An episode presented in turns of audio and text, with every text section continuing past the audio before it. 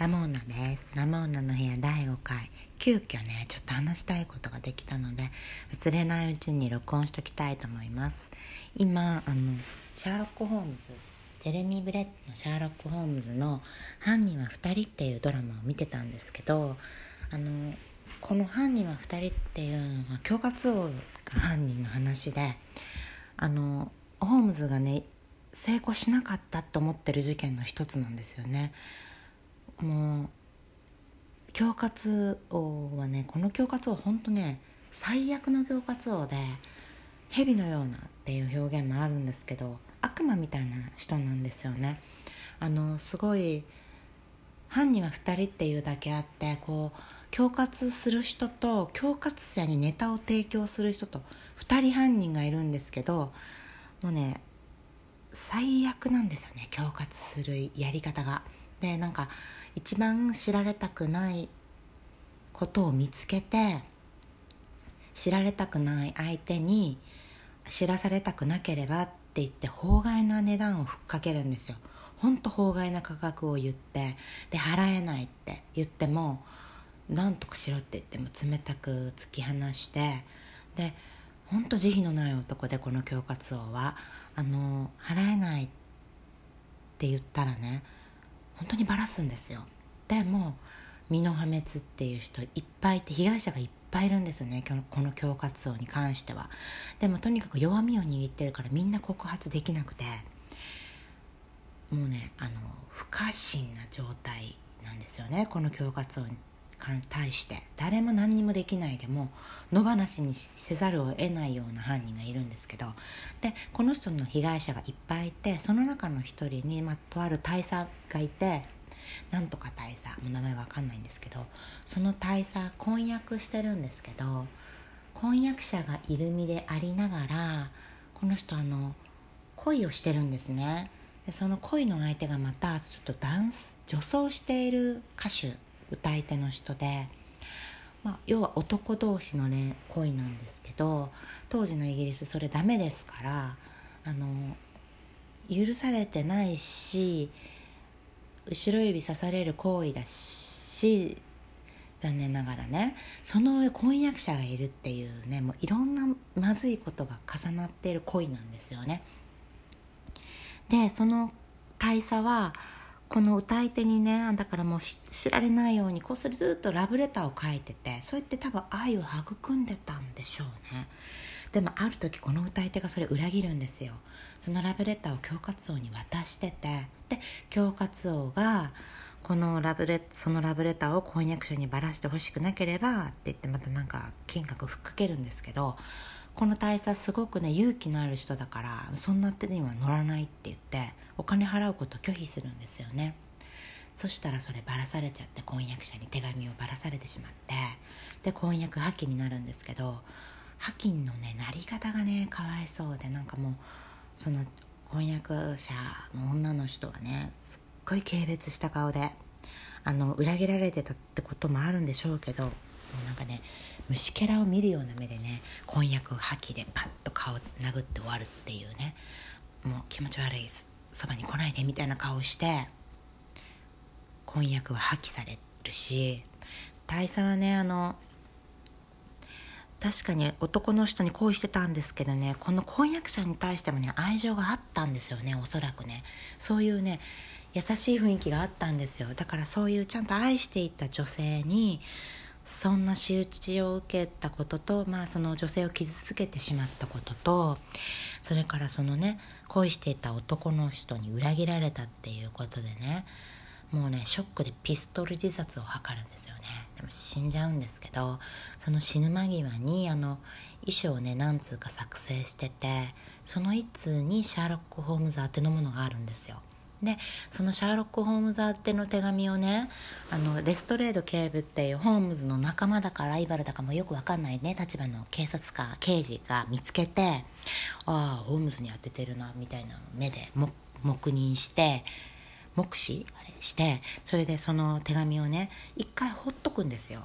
一瞬なんですけど。でその一瞬の隙をついてその大佐の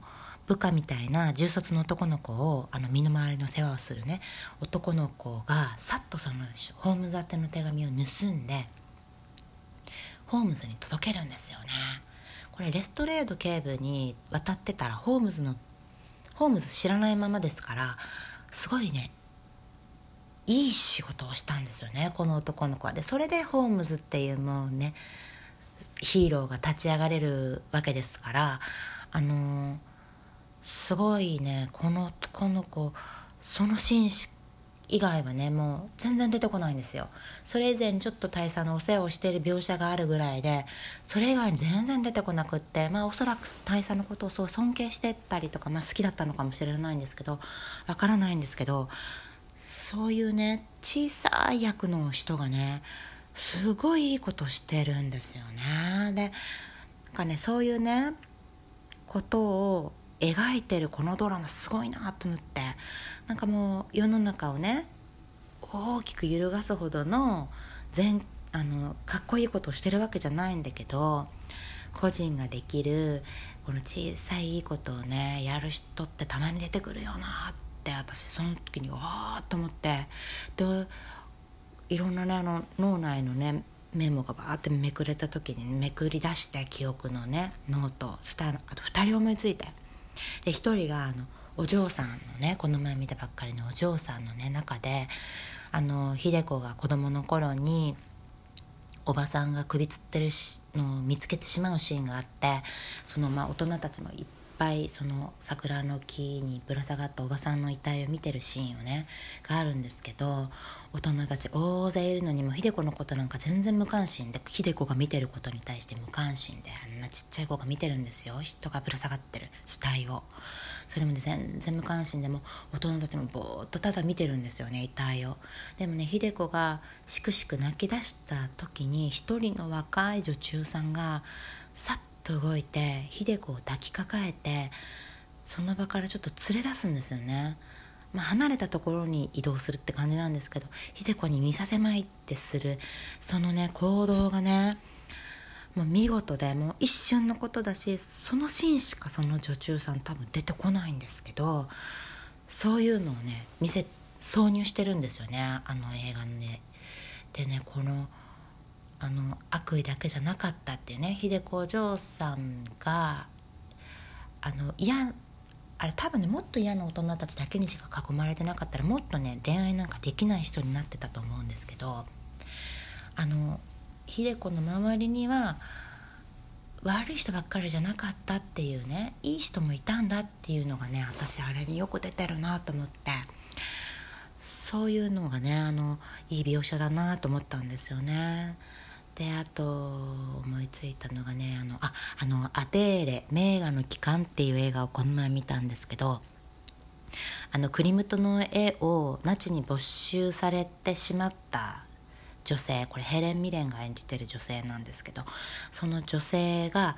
自分がその絵をクリムトの絵を取り返すために訴訟をウィーンに対して起こす。ウィーン。ーストリアか。オーストリアの美術館に対して起こす訴訟を起こす映画なんですよね。であのもうナチがねそのユダヤ人の持ってる金銀財宝をもう奪い尽くしてた時代の回想シーンの描写があるんですけどそのヘレン・ミレンの若い頃を演じてるね女の人とその夫の2人組がもうナチから逃れるためにも逃れるシーンがあるんですよ。でも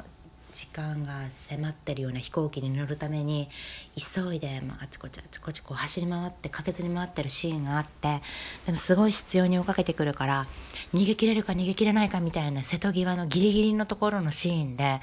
もうちっちゃい道をこうあっちでもないこっちでもないって移動してる時にバッと洗濯おばさんが現れてなんかシーツをしてるんですよそのおばさんが。でそのパッて現れたその逃げ惑うユダヤ人のね夫婦2人を見た時にね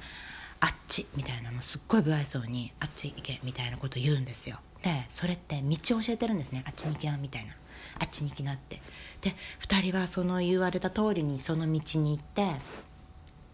逃げ切ることができるんですよ。その洗濯おばさんはそのシーンしか出てこないんですよね。でもねそのシーンはねあることで私はだから当時ナチスがやっていたことをねウィーンの人たちみんなが賛成していたわけじゃないって。この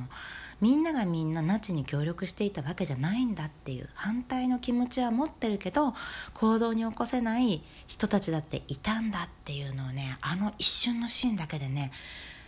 想像させるんですよね。だからねあの丁寧な作りしてるなと思ってね感心しちゃって。でそれすごいこうやって覚えてるってことはやっぱりすごいいいシーンなんですよね。だからね私そういうねちっちゃいあの何にも名前名もなき人たちの善行をね